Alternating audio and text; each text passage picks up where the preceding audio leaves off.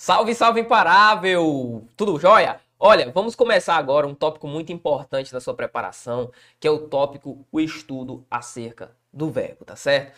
Nós vamos passar um bom tempo investindo aqui é, neste ponto. Professor, por quê? Porque, em primeiro lugar, é um assunto longo, é um assunto que exige um pouco mais da sua parte, mas eu tenho certeza que se você investir o seu tempo correto naquilo que nós trataremos, você com certeza vai acertar muitas e muitas questões na sua prova, tá certo? Até porque este tópico, o tópico acerca do verbo, é um tópico que é sempre muito, mas muito cobrado. Então, antes de mais nada, eu já vou chamar você para que venha comigo ao nosso quadro, para que comecemos o nosso estudo, tá certo?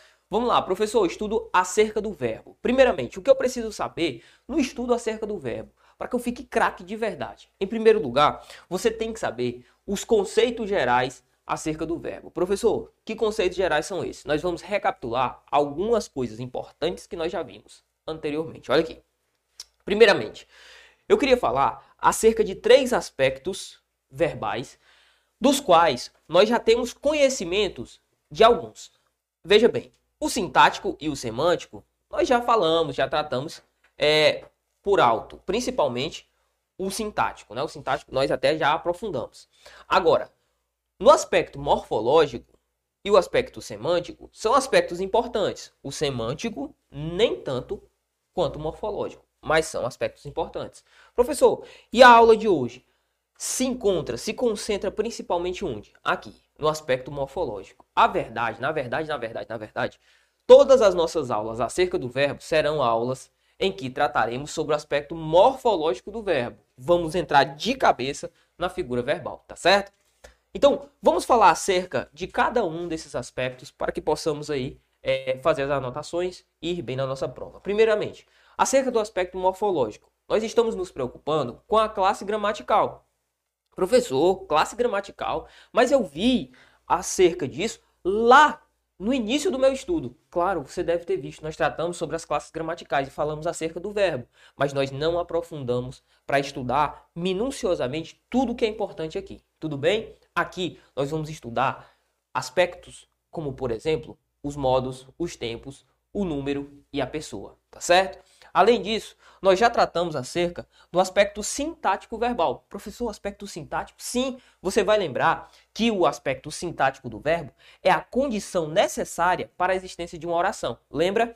Tanto é que quando eu tenho mais de um verbo, eu também tenho mais de uma oração. Período composto. Beleza? Além disso, nós temos a figuração da concordância. Lembra? O verbo vai ter de concordar com a figura do sujeito. Tudo isso nós já vimos anteriormente lá no aspecto sintático. Veja bem, nós não estamos mais associando a sintaxe, e sim vamos analisar morfologicamente o nosso verbo. Além disso, nós temos o aspecto semântico. No aspecto semântico, nós vamos vislumbrar que a palavra, o verbo, indicação, processo, estado ou fenômeno da natureza. Lá atrás, quando nós começamos o estudo acerca do sujeito, nós já tratamos sobre verbos de ação, verbos de estado e verbos de fenômeno da natureza. Enquadramos aqui também os verbos de processo que fazem parte de um núcleo maior formado aqui pela estruturação verbal. Beleza? Tranquilo? Então vamos lá. Professor, o aspecto que daremos mais ênfase será qual? Sem sombra de dúvidas, o aspecto morfológico. Bacana? Vem comigo no próximo quadro para a gente começar a entender um pouco mais sobre os verbos. Para que você fique craque de verdade, você precisa entender que os verbos eles têm a capacidade de flexão. Sim, para falar a verdade, são quatro aspectos acerca da flexão que nós temos que ter no coração. Então vamos conhecê-lo. A flexão dos verbos, elas podem se dar em modo, em tempo, em número e em pessoa. Veja bem, professor, eu já ouvi falar, por exemplo, no aspecto ligado às vozes. Nós temos uma flexão de voz? Temos sim. Mas perceba, vozes nós já estudamos. Lembra? Lembra não? Voz ativa, voz passiva, voz reflexiva? Ah, professor, estou lembrando. Então, nós já estudamos acerca das vozes lá atrás, quando nós vimos, por exemplo, função, as funções associadas à partícula C. Bacana? Então, agora, nós vamos tratar um pouco sobre a flexão de modo. Professor, quais são as flexões de modo existentes na nossa língua? Nós temos três. Nós temos o indicativo, o subjuntivo e o imperativo. O indicativo, ele é associado a certezas ou seja, associado a algo que o falante exprime com plena convicção. Já o subjuntivo é associado a dúvidas, ou seja, algo que o falante associa sem plena convicção. E a figura imperativa é associada, primeiramente, à ideia das ordens e, em segundo lugar, aos pedidos e às sugestões. Cuidado, não associe o imperativo apenas à ideia de ordem. Até porque a gente pensa, imperativo, imperador, só ordem. Não, sugestões, pedidos, desejos também se enquadram no imperativo. Tudo bem? Então veja, perceba, a ideia do modo, nós temos três: indicativo, subjuntivo e imperativo. São os modos verbais da língua portuguesa. Provavelmente aí no seu edital uh, vem explícito tempos e modos verbais. É acerca disso que nós temos que focar. Tudo bem? Então, de boa, né? Conceito tranquilo. Vamos aplicar com exemplo? Professor, vamos. Olha o exemplo. Nós somos uma breve poeira espacial. Professor, esse somos aqui, ó, está associado a nós. Primeiramente, quando eu falo para você, olha, nós somos uma breve poeira espacial, eu estou indicando uma certeza, uma dúvida ou dando uma ordem, uma sugestão? Óbvio que eu estou no campo da certeza. Eu estou no campo da certeza. Se eu estou no campo da certeza, eu afirmo a você, olha, nós somos uma breve poeira espacial. Estou no campo da certeza, estou no campo do indicativo. Então, se o examinador cobrasse qual que é o modo deste verbo, você, sem pestanejar, diria que estamos diante do indicativo. Olha o exemplo de baixo. Se todos fossem brasileiros, seríamos. O resto é com você. Agora perceba, neste caso, se todos fossem, eu pergunto a você: eu tenho uma certeza, eu tenho uma dúvida ou eu tenho um imperativo? Com certeza você deve ter dito: olha, professor, eu tenho uma ideia de dúvida, eu tenho um subjuntivo. E aqui eu já queria deixar no seu coração o seguinte: o subjuntivo é o campo das orações subordinadas. Lembra desse se? Ah, professor, vou lembrar, esse se é associado às orações subordinadas. Sim. Então perceba, o se associado à ideia subjuntiva, talvez, quem sabe, é associado à ideia da dúvida. Logo, associe o subjuntivo às orações subordinadas da língua portuguesa, tudo bem? Então, ó, esse verbo aqui, se o examinador chegasse a perguntar, você diria que está no subjuntivo. Bacana, professor. Próximo exemplo. Descansem o meu leito solitário na floresta dos homens esquecida. Álvares de Azevedo, um trecho muito legal pra gente. Professor, esse descansem aqui, ó, ele está fazendo uma ordem. Ele está ordenando. Logo, eu estou diante de um imperativo. Bacana? Então perceba, muito de boa, muito sussa. O modo indicativo, subjuntivo imperativo. Professor, vou ter de associar Imperativo, indicativo, subjuntivo. A ideia semântica ao contexto? Claro. Então perceba, muito de boa, muito tranquilo. Vamos ao próximo quadro para que nós possamos trabalhar agora com tempo. Bacana, professor. Quais são os tempos que nós temos? Primeiramente, nós temos o presente, nós temos o passado, que chamaremos de pretérito, e temos o futuro. Muito simples. O que é, que é o presente? É algo que acontece, está associado a um acontecimento presente, atual que é que é o pretérito? Que é a mesma coisa do passado. Está associado a um tempo anterior ao atual. Já a ideia futura está associada a algo posterior ao tempo atual. Então é muito de boa. A ideia do tempo é sussa, é tranquilo. Só que o tempo pretérito, o tempo passado, ele, dele, podem existir mais três tempos. Vamos com calma, vamos tranquilo que vai dar tudo certo. Ó, nós temos a ideia de um passado que pode ter simplesmente se encerrado. Eu vou chamar este passado com tendo se encerrado no passado, uma ideia de pretérito perfeito, uma ação passada que se encerrou. Olha o exemplo. Compramos duas ações. Perceba, o ato de comprar duas ações é uma ação passada, que simplesmente aconteceu em um momento do passado e se encerrou. Compramos duas ações. Outro exemplo, jogamos futebol. A ação se encerrou, acabou no passado. Então perceba, o pretérito perfeito é uma ação passada que se encerrou e eu consigo dizer, opa, passado acabou. Beleza. Agora pega a visão acerca do pretérito imperfeito. O pretérito imperfeito é uma ação passada também, até porque é pretérito. Só que ela se prolongou no tempo. Então veja bem. Mesmo exemplo. Compramos duas ações. Ora, ação que se encerrou no passado. Agora, se eu falo para você, nós comprávamos duas ações, o que foi que aconteceu com o meu verbo? Professor, agora o meu verbo está indicando que é uma ação passada, pretérito. Só que é uma ação que se perdurou, aconteceu por várias vezes no passado. Então perceba, a grande diferença entre pretérito perfeito e imperfeito é a continuidade temporal. Bacana? Tranquilo? Olha o exemplo do pretérito imperfeito aqui. Jogávamos futebol. Perceba, em jogávamos futebol, nós temos a figura de que é um pretérito que se prolongou. Eu não consigo dizer quando ocorreu. Tudo bem? Bacana, mas a certeza eu tenho. Foi pretérito. Foi passado e se prolongou. E nós temos ainda a figura do pretérito mais que perfeito. O pretérito mais que perfeito, como o próprio nome já diz, está associado a um pretérito, um passado.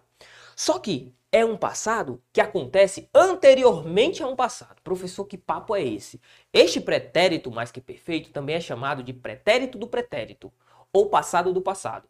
Professor, tanto nome, cara, para poder decorar? Não, você não precisa decorar, você só precisa entender qual é a funcionalidade. Olha o exemplo. Ó. Quando minha mãe chegou, eu já comera todo o bolo. Quando minha mãe chegou, eu já comera. Deixei o exemplo já comer aqui. Professor, o que foi que aconteceu? Perceba, a ação da mãe chegar, ó, quando minha mãe chegou, a ação da minha mãe chegar é uma ação que veio depois de quê? Da ação da minha pessoa ter comido o bolo. Então perceba, é uma ação que acontece anteriormente a uma outra ação. O fato de ter comido o bolo ocorreu antes de minha mãe chegar. Tanto é que eu posso colocar a desinência comera para substituir, para fazer a correlação com o pretérito mais que perfeito. Aqui eu preciso abrir o seu olho para o que nós vamos estudar um pouco mais à frente, só que eu já quero que você fique craque e acerte esse tipo de questão.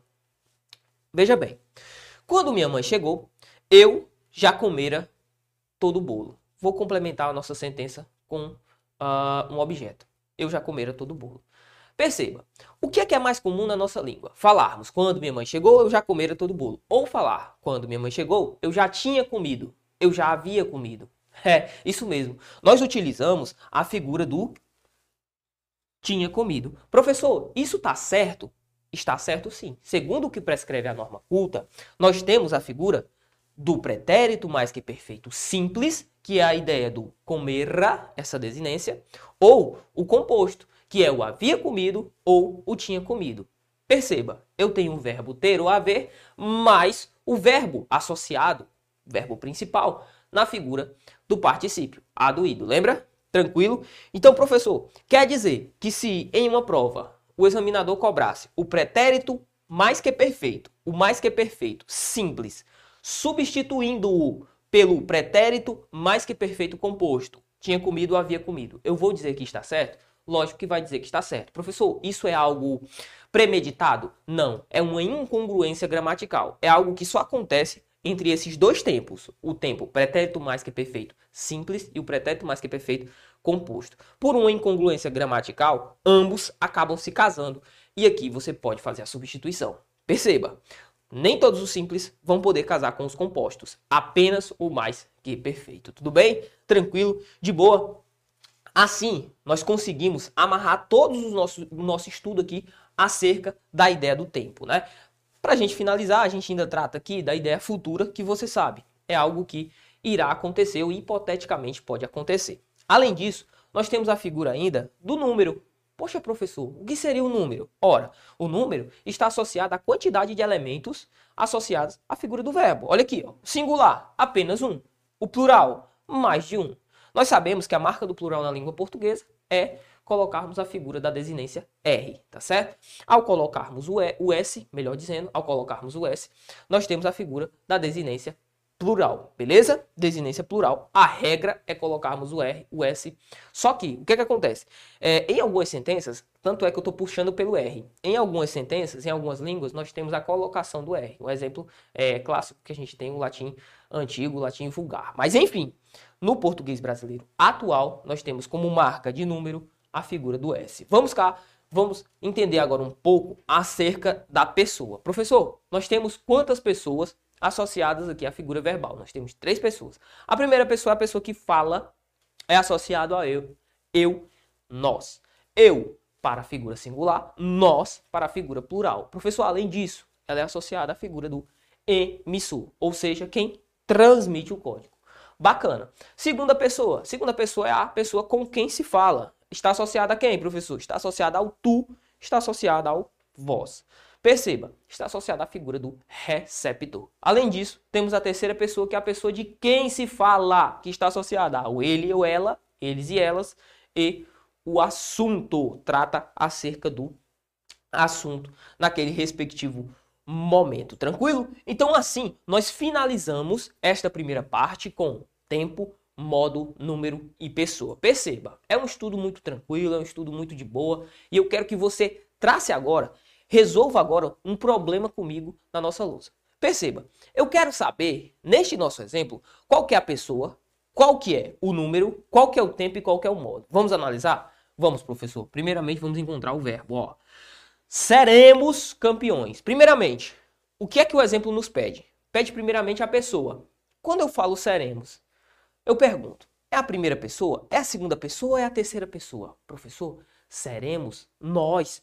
Nós seremos. Perceba, aqui nós estamos diante ó, da primeira pessoa. Primeira pessoa. Ah, professor, beleza. Qual que é o número? Singular ou plural? Isso mesmo. Primeira pessoa do plural, porque está associado a mais de um. Primeira pessoa do plural. Qual que é o tempo? Lembra dos tempos? Ah, professor, lembro. Presente, pretérito e futuro. Seremos é uma ação pretérita? É um passado? Não. É uma ação presente? Também não. É uma ação futura. Futuro. Beleza, professor, tranquilo. E o modo associado a esse cara? Eu quero saber qual que é o modo. É o modo da dúvida? É o modo da certeza? É um pedido? É um desejo? O que é que é? Exatamente. É o modo da certeza. Então, assim, nós já sabemos classificar de maneira muito simples qualquer pessoa, número, tempo e modo associado a esse verbo. Então perceba, este nosso verbo, neste contexto aqui, ele está na primeira pessoa do plural do futuro do indicativo. Eu coloquei certeza aqui, né? mas é indicativo. Tranquilo? Indicativo. Beleza? Show de bola? Assim, você vai saber fazer todas essas classificações com todos os verbos. Professor, é importante que eu saiba que nem sempre um verbo que está aqui em um dado contexto está em primeira pessoa, é, está no plural, está, por exemplo, uh, no indicativo, como está colocado aqui para a gente o verbo ser. Nem sempre esse verbo vai aparecer deste modo, nem sempre. Por isso você vai ter de fazer as correlações, as associações. Por quê? Porque é impossível, é impossível que nós analisemos a figura verbal sem um contexto, tá certo? Tranquilo? Então vem cá, vamos a resolver algumas questões para que possamos saber como isso é cobrado no dia da nossa prova. Então veja bem, vamos aqui na questão de número 1, que fala o seguinte, ó. Releia o fragmento. Há escolas particulares que negam a tarefa que negam a matrícula de crianças surdas ou cobram taxas extras da família para que seja contratado um professor bilíngue ou intérprete. Aí ele diz assim: a forma verbal destacada nesse trecho encontra-se no. Bacana. A forma verbal é a forma cobram. Beleza? Show de bola. Cobram, nós sabemos que é um. Só digitar minha canetinha aqui. Pá, pá, pá. Está associada à figura de um Presente. Presente. Eu pergunto a você, qual que seria o modo associado? O tempo, nós sabemos que é o presente. Mas qual que seria o modo? Exatamente, o modo é um indicativo. Porque indicar certeza. É o campo da certeza, é o campo da afirmação, ó. Elas cobram. Bacana. O item A coloca futuro do pretérito do indicativo. Errado. Nós já vimos que não é futuro. Item B, futuro do subjuntivo. Também não. Item C, pretérito imperfeito do indicativo. Nada a ver. Só nos restou o item D. Ó, presente, nós já vimos. Indicativo, nós já vimos também. Questãozinha tranquila. Sussa, questão número 1, um, item D de Deus. Vamos lá, vamos à próxima questão que vai falar o seguinte. 2.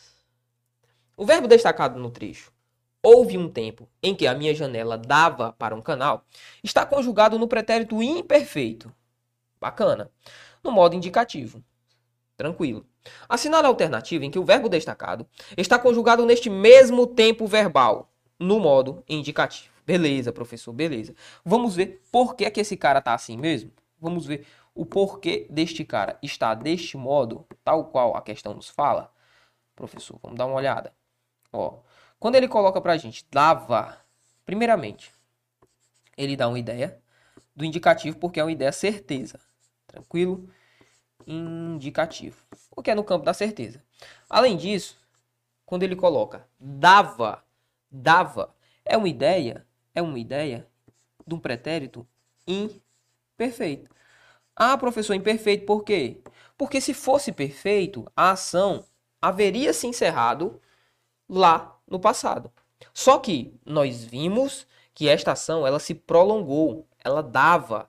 Se eu fosse colocar um pretérito perfeito, eu diria o quê? Ela deu, beleza? Ela deu para o canal, tranquilo?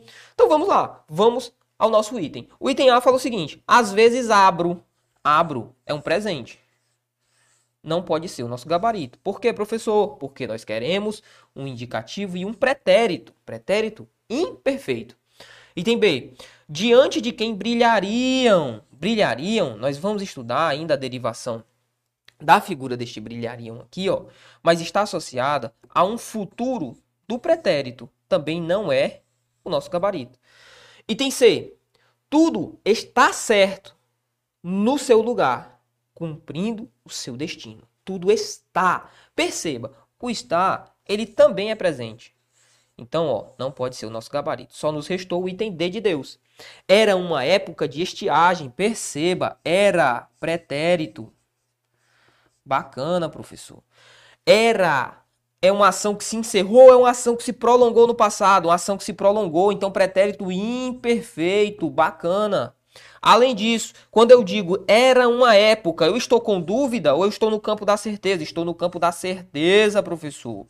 Certeza, meu garoto, a certeza que eu tenho, mais certeza do que isso, só da minha aprovação. Então, gabarito é o item D de Deus. Vamos progredir. Vamos lá. Questão de número 3 fala o seguinte, ó. O verbo grifado em o reconhecimento em si potencializa o conhecimento da auto essência e potencializa a solução de problemas. Está conjugado em qual tempo e modo verbal. Tranquilo. Já viu que isso cobra bastante, né? É muito cobrado, beleza. Professor, primeiramente, potencializa é algo atual, é atual. É o que? É um presente. Bacana. Além de ser um presente, quando eu digo potencializa, eu estou no campo do que? Da dúvida, Lógico que não, estou no campo do indicativo, da certeza. Então, ó, qual é o nosso gabarito, professor? Vou ter de procurar um presente do indicativo. E tem A, presente do subjuntivo, errado pelo tal do subjuntivo. Item B, pretérito imperfeito, nada a ver. Item C, presente do indicativo. Nosso gabarito, item C de caso, item D diz pretérito perfeito do modo indicativo, também não. Tranquilo? Assim, olha aqui, assim finalizamos este nosso bloco acerca do estudo verbal nós só estamos engateando. Você viu que trabalhamos com tempos, trabalhamos com modos. Essa primeira parte é bem tranquila. O estudo do verbo de um modo geral, sendo bem feito, sendo feito de um modo paulatino, devagar, vagarosamente, nós conseguiremos com certeza chegar ao nosso objetivo. Não queira colocar, como diz a história, né, a carroça à frente dos bois, tá certo? Começamos bem devagar. Se você está um pouco mais avançado no estudo verbal, tenha paciência, porque nós estamos partindo da premissa de que tem muitos dos nossos alunos que existem, né? Muitos dos nossos alunos que possuem dificuldade no estudo verbal. Então perceba, nós estamos trabalhando em prol de uma harmonia, eu tenho certeza da sua aprovação, tá certo? Continue firme, siga firme e forte. Te espero no próximo bloco. Bebe um café, uma água e vem é, para que continuamos prosseguindo aqui no nosso estudo, beleza? Forte abraço, eu espero você no próximo bloco. Valeu!